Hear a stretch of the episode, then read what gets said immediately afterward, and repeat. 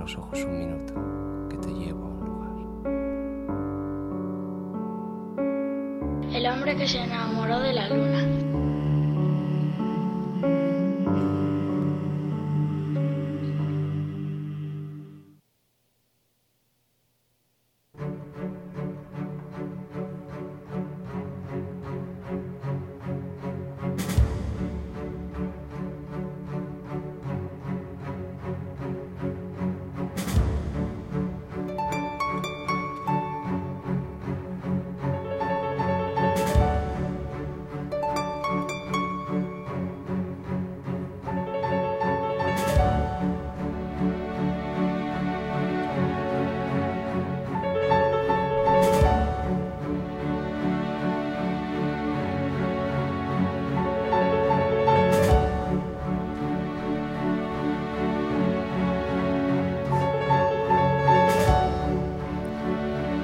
Intuir cómo funcionaba no fue igual que verlo. El circo que rige la vida de todos es menos adulto que esa madurez que yo una vez perseguí. Sería conveniente que tu cabeza madurara al tiempo que tu cuerpo.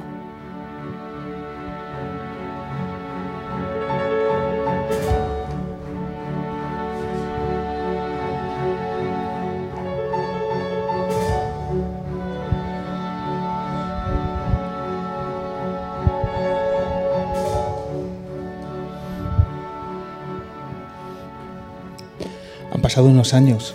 ¿Unos cuantos? Eh, ¿Echamos cuentas? Pues, ¿cuántos serán? ¿Fácil siete? Ocho? Siete. Mínimo siete. Vamos a dejarlo en siete. Es un bonito número. Yo creo que sí. Y yo creo que eran las lunas 275, por ahí. Estamos en Costello. En Costello.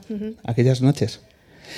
¿Sabes qué es la casualidad que aquellas noches que estábamos en la sala Costello eh, también hacíamos el programa el martes y muchos años después, casi siete, volvemos un martes. Ah, ¿habíais cambiado? O sea, ¿es, algo que había cambiado desde Costello? Eh, nunca dijimos los martes ya no. Pasamos página y nos hemos ido a los jueves. Ahora estamos los jueves. Eh, luego nos hemos estado los sábados, hemos estado algún domingo, pero martes desde aquellas noches no volvimos a tantear esta. Pues para este mí día. era los. Recuerdo perfectamente que era como el, el- el- el martes de- del mes o cada 15 días, lo tengo ahí clavado como el día de- del hombre que se enamoró de la luna. Porque tú tenías una sección. Sí, lo podemos llamar así. Era bastante dicharachera. Tengo que decir que, que había una preparación sui generis. Claro, era, era hablar de lo que iba a ocurrir los días después en Sí, Costello, sí, sí. en la sala Costello. Pues fíjate dónde estamos ahora, en Headbanger, calle La Palma, el sitio más bonito de Malasaña. Sí, dice, lo de dices, acuerdo. dice, lo dices tú porque haces el programa aquí, por supuesto. Pero, yo no que hago el programa aquí, también lo digo, así que... Eso es, esa es la actitud, esa es la actitud. Dicho y hecho. Eso es. Pues tú fíjate qué público. Público inteligente, guapo, un gente con una sensibilidad muy especial, porque con el frío que hace esta noche en Madrid, Sí. aquí están. Y muy educados, están muy calladitos. Fíjate. Es gente que ha venido a escuchar a Carmen Boza.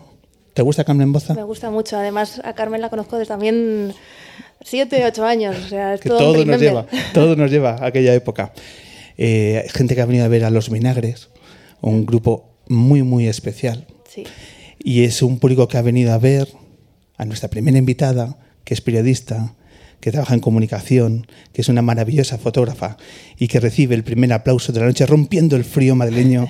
Ella es Wilma Lorenzo.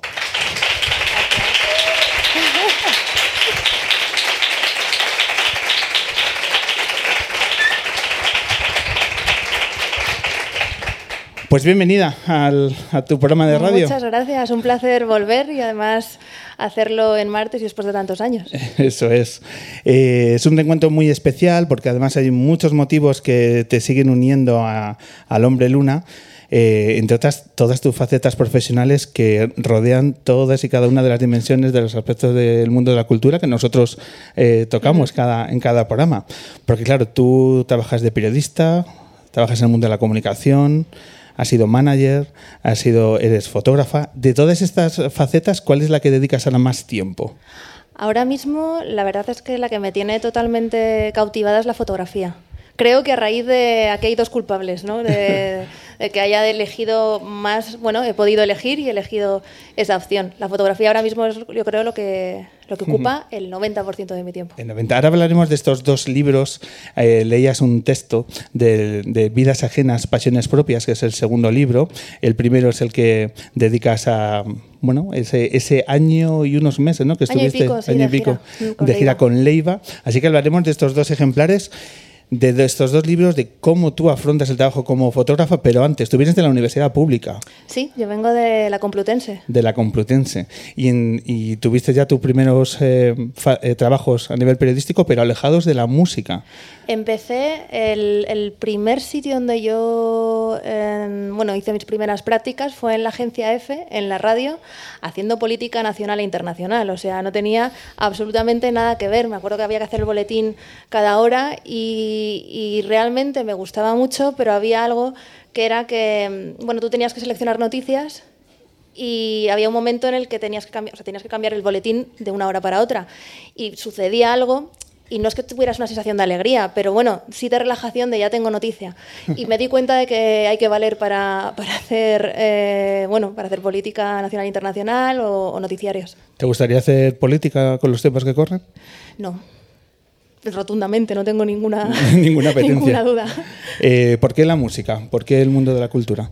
Bueno, eh, en realidad, primero caí en cultura, hacía cine y, y música en otro programa de radio, y yo creo que éramos dos compañeras y, y de forma natural, como que cada una, ella se fue más hacia el cine y yo más hacia la música, por el mero hecho de que para mí mi ocio era ir a conciertos, en, en casa lo que sonaba siempre era música, no era ni siquiera la radio, es que era eh, discos completos, eh, vinilo, entonces la música siempre ha estado en, en mi vida muy presente, tanto en lo, bueno, en lo familiar como en mi elección de ocio con mis amigos, que era ir a conciertos. ¿Qué discos te empezaron a dar vueltas en la cabeza? Pues es que, bueno, real, por mis padres, ¿no? Más que, que por mí, porque todos tenemos una etapa muy oscura y vamos a mantenerla oculta.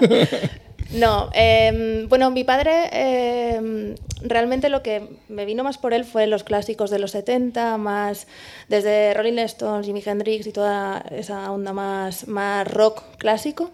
Y mi madre más de Clash, Smith, o sea, fue como que cada uno me fue metiendo en una, cada uno en una vertiente. Sí es cierto que se me quedó coja la parte nacional, que fue la que yo pude descubrir un poco más tarde cuando empecé a trabajar en el mundo de la música. Claro, y que además has, eh, has vivido y has experimentado desde dentro de la parte de la industria desde diferentes ángulos, ¿no? Y que yo creo que tienes un, a tu edad una experiencia y un bagaje de, de saber al fin y al cabo las cosas buenas y las no tan buenas que se desarrollan dentro de una de la carrera de un artista. Sí, conocer un poco las- los distintos puntos de vista y además que creo que es bueno para entender también cuando estás enfrente eh, lo que se le está pasando por la cabeza a cada uno. O sea, no, no creo que siempre hay, no sé, un tira y afloja entre distintas partes, pues el periodista que quiere la entrevista, el artista que no quiere hacer entrevistas. O sea, siempre que hay como un círculo, el promotor, y bueno, he tenido la suerte de conocer todas las patas y entender un poquito mejor el funcionamiento. ¿Cuál es la faceta más complicada para ti eh, para, eh, cuando te sitúas dentro de la industria de la música? Cuando decías, mira, lo más compleja, la tarea más compleja que he hecho ha sido... Em, yo supongo, para mí, ¿no? O sea, no a nivel. A mí a nivel personal, me parece que lo más complicado es el management, o sea, gestionar y tener la responsabilidad de, de tomar decisiones en algo tan importante como es la carrera musical de otra persona, o no, el proyecto de vida de otra persona, casi, que se convierte en el tuyo prácticamente.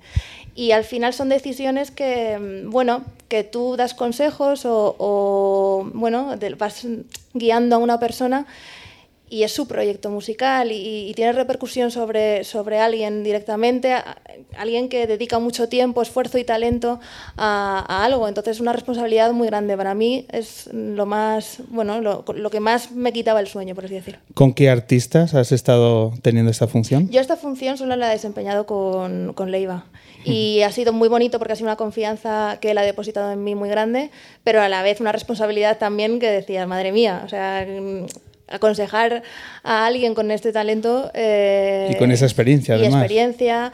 Y bueno, pues es una responsabilidad que, que no siempre tienes la verdad única, además, ¿no? Tienes que dar una opinión y dices, "Uf, tienes que poner sobre la mesa un montón de, de, de porqués y, y responderlos. Es bastante complicado. Además, esta faceta profesional, esta oportunidad, te surgió cuando tenías otro trabajo y hubo un ejercicio de, de apuesta, es decir, esto hay que Sí, afrontarlo. un poco kamikaze también, te diré, porque de hecho la propuesta, yo estaba trabajando en, en Mad Cool, haciendo, bueno, eh, era directora de comunicación de Mad Cool, y a mí me llamó Leiva para irme de gira, pero no me dijo mm, para qué, o sea, no me dijo, o sea, mi función luego se fue generando con el tiempo a base de la confianza, pero de inicio no, no era algo tan firme. Y yo dije que sí, dejando, o sea, dejando un trabajo que, que estaba muy bien, no, no, no lo vamos a negar. Pero bueno, a mí me apetecía mucho, siempre me he sentido más de ese lado que del lado de la industria, por así decirlo, y no me arrepiento en absoluto de la elección. Y ese viaje, esa experiencia con Leiva te lleva a recorrer ciudades, a cruzar el charco eh, y a vivir experiencias que imagino que muchas veces pensarías, esto es un regalo de la vida, ¿no? El y no hecho- voy a poder volver a vivir situaciones que, pues desde estar en México 20 días, eh, casi convirtiéndolo en, en tu casa y, y luego viajar a Los Ángeles, a Las Vegas. Estar en Las Vegas tres días en los Grammy es algo que sé que no me va a volver a pasar en la vida. Y por salud hay que decir que... lo Afortunadamente. ¿no? Afortunadamente.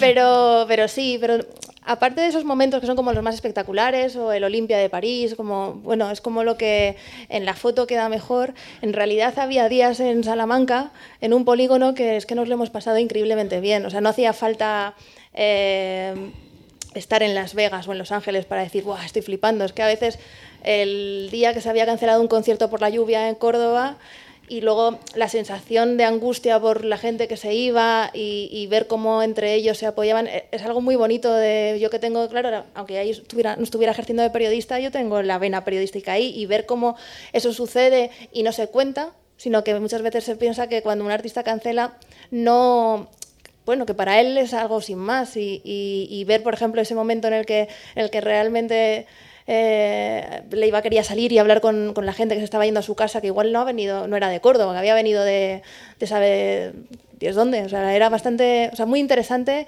el, el sentirte tan bien en cualquier sitio, no solo en los sitios más espectaculares. Y tú ahí vas colocando la cámara. Sí, yo claro, yo es que desde, desde pequeña siempre he llevado la cámara encima siempre que he podido.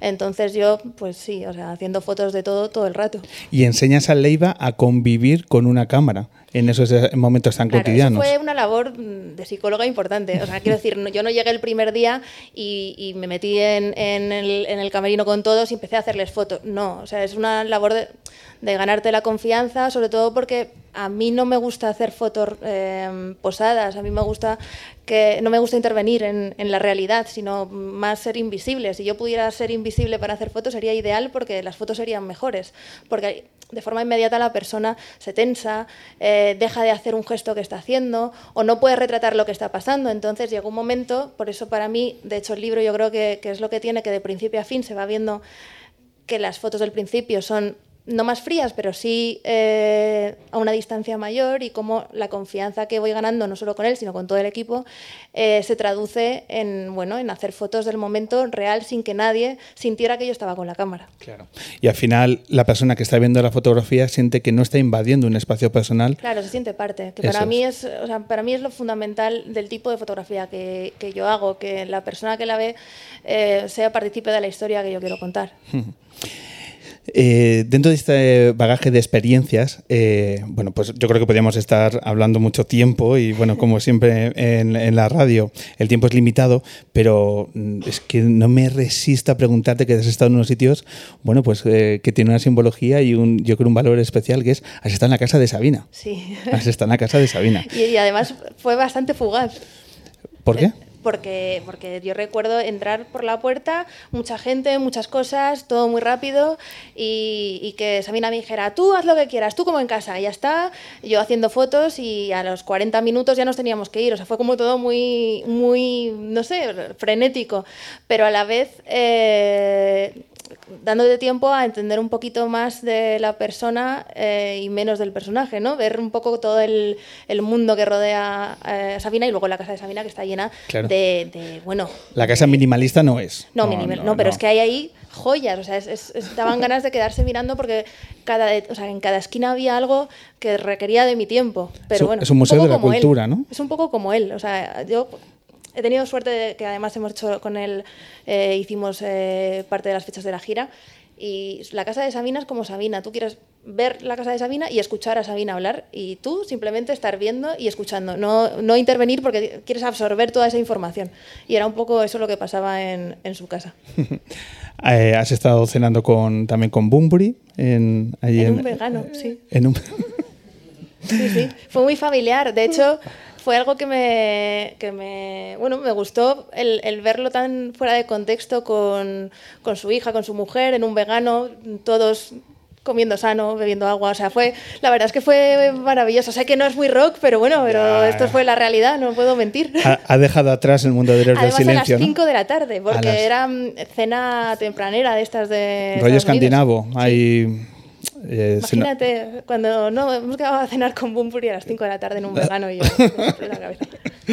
Eh, bueno, son momentos que están retratados en, en este libro que, que ya empiezas a entrar, a adentrarte en el mundo de la fotografía de, de Wilma Lorenzo y este verano hemos tenido la noticia que firmabas Vidas ajenas y pasiones propias. Otro libro, tu segundo libro de fotografía, que yo creo que tener ahora mismo, editar un libro de fotografía, no creo que sea fácil. ¿Cómo te llega a ti la oportunidad de decir, eh, una editorial pone en ti eh, el interés y los medios para editar este libro? ¿Cómo llega esta oportunidad? Yo todavía me lo pregunto, de verdad, que digo, ¿qué- ¿cómo he tenido esta suerte? Pues es curioso porque eh, esta oportunidad llegó eh, antes que, que la del libro de Leiva, que fue eh, Javier Ortega, mi editor. Bueno, él, él llegó a mí, no sé, por el mundo de redes sociales o, o así, y él supo ver, creo que él supo ver algo en mí que yo no había visto, realmente lo creo, y me propuso hacer un libro que no tuviera, me dijo, yo sé que tú trabajas en la música, sé que eso ocupa todo tu tiempo, pero me, y me dijo, yo creo que, que hay algo más que puedes sacar de ti aparte de, de todo esto. Y me dijo, tú haces fotos y, y bueno, yo fue una conversación de eso que tienes en Costello precisamente de, bueno, esto no va a ningún lado, sí, yo hago fotos, escribo, bueno, pero para mí y tal. Y el, eh, Javi se lo quedó en la cabeza y me dijo, te quiero hacer una propuesta tal, y yo dije que no. O sea, dije que no, que como iba yo, que yo no, que yo escribo sobre la gente y hago fotos a la gente, pero que yo no, eso no iba conmigo y que era algo que solo hacía para mí. También me pilló justo de gira con Leiva y dije, bueno, no es el momento tampoco de pararme a pensar en esto. Y me lo volvió a recordar en un momento dado y mm, bueno, yo me paré a pensar y dije, joder, tienes sobre la mesa una propuesta muy guay con una editorial que te encanta y por pudor, o sea, por vergüenza no vas a hacerlo, que tienes 10 años. Entonces dije, hazlo y no te, no te arrepientas de esto más tarde. Y aún así, cuando ya lo tenía ya todo seleccionado, fotos, texto, todo, hubo un momento que dije, me echo atrás, porque me daba mucho pudor, porque yo no había hecho, nunca había compartido nada mío. Y de hecho me ha ayudado mucho a entender eh, lo que se le puede pasar por la cabeza a alguien que escribe una canción, comparte su mundo interior y encima luego la interpreta delante de gente. Yo al menos ya leer el fragmento me ha costado la vida, al menos yo, si la gente lo lee, lo lee en su casa y yo no tengo que verlo, pero no me quiero imaginar si encima tuviera que ser delante de gente. Entonces me atreví, eh, gracias a la, a- a, bueno, la confianza que me dio Javi de Lumberg, y, me- y la verdad es que no me arrepiento. ¿Y cómo trabajas ahora el pudor eh, cuando la gente te está haciendo feedback? ¿Ves, ¿Ves que te has...? Sí. Sí, sí, sí, no, no, lo pasó realmente. De hecho, cuando se lo he dado a amigos y, y han abierto, he dicho, si se te ocurra, o sea, delante de Delante- mí, nada. O gente que, que. Lo que me ha gustado es que, por regla, mm, con gente cercana. Luego es muy bonito cuando alguien sube a, Instagram un trocito del libro y, o me escribe un mensaje, o una chica me acuerdo que me, me mandó un mensaje y me dijo, hemos estado todo el fin de semana, mis amigas y yo, leyendo tu libro juntas, y dije, madre mía, o sea, es que pagaría por, por ver eso, esa imagen de, ¿no? de amigas leyendo mi libro y sintiéndose identificadas. La verdad es que es algo que me cuesta todavía hasta creer, aunque me lo escriba una chica por Instagram. O sea, digo, esto no puede estar sucediendo. Pero con, con con amigos yo les he dicho que, que yo no quería que yo no quería que me contaran nada de Tú lo que cambias de tema. parecido. Cuando empiezan el tema del libro, cambias de tema. Sí, porque, no. me da, porque me sigue dando mucho pudor, porque, porque bueno, porque yo siempre he estado al otro lado y me siento más cómoda en, en ese lado, aunque creo que, que, que realmente esto es lo más, o sea, a nivel personal es lo más grande que, que yo he hecho. O sea, que a mí me ha hecho más satisfecha. ¿Dónde te expones más? ¿En los textos o en las, o en las fotografías?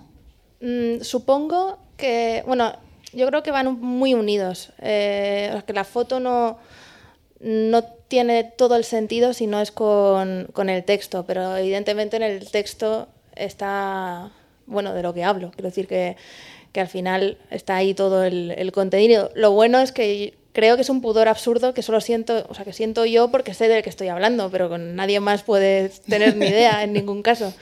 Pero bueno, eh, creo que es la unión de los dos.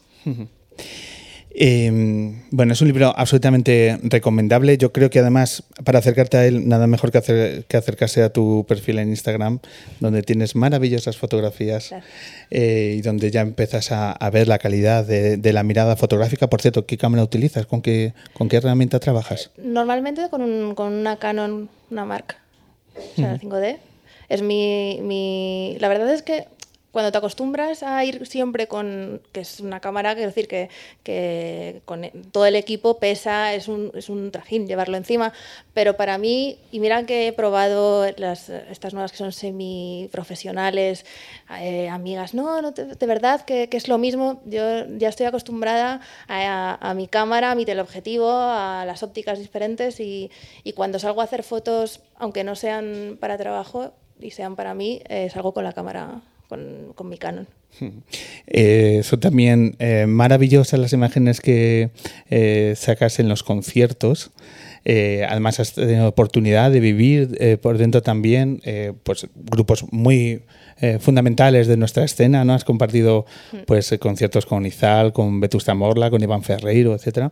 ¿Qué sientes cuando estás a punto de, de tomar una foto que ya, que ya te está emocionando? ¿Qué, ¿Qué sientes cuando dices, madre mía, estoy consiguiendo algo que finalmente me va a emocionar?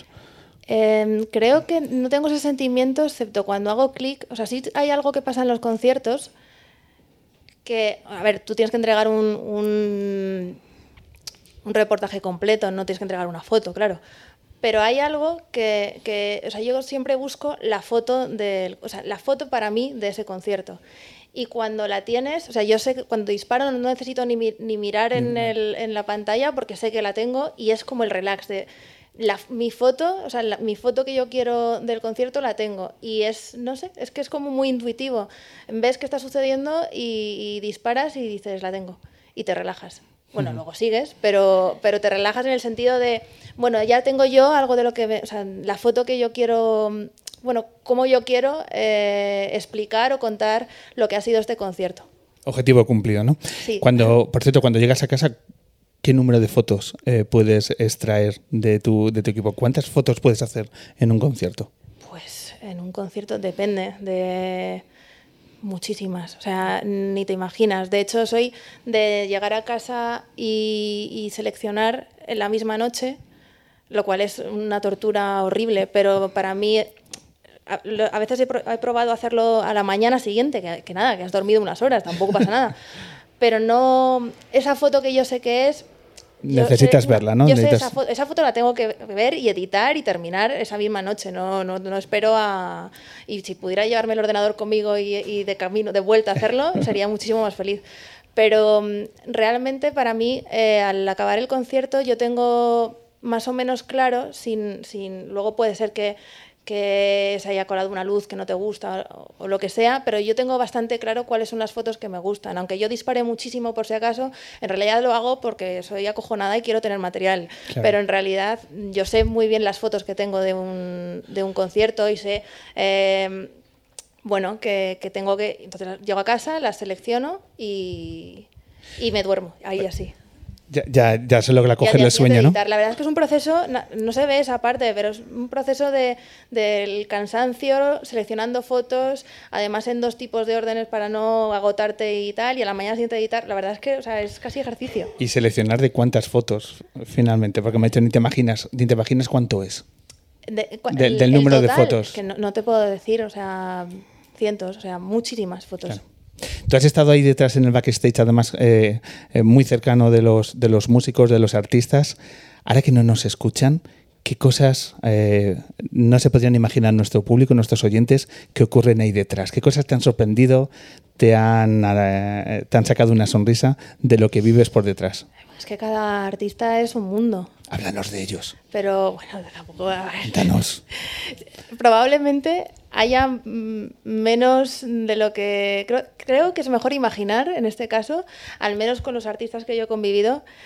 La previa a un concierto no es tan espectacular como uno pueda imaginar o ver en las pelis. Quiero decir, al final es gente que va a trabajar y que, bueno, que, que hay nervios, depende de dónde. En un Withing siempre es bonito porque sea quien sea está nervioso. O sea, eso no hay. Eso impone sí o sí, ¿no? Sí, y luego hay rituales de cada uno, de, de- hay gente que prefiere estar solo, o- otro que tiene que coger la guitarra y, y pasear, porque bueno, es un poco un momento en el que yo creo que cada uno necesita su espacio hasta que después todos juntos, uno- el momento previo de, de sal- de salir al escenario, lo comparten, pero creo que es un momento bastante por regla, luego hay gente que está relajadísima, quiero decir, esto es como, como con todo, pero creo que son, son momentos más introspectivos de lo que la gente puede imaginar. He visto estos días eh, el vídeo que grabaste a Leiva justo antes de entrar en el Wizzing, que está con sus músicos, Sí. y las miradas y cómo cada uno se intenta calentar las manos. Se nota frío. Eh,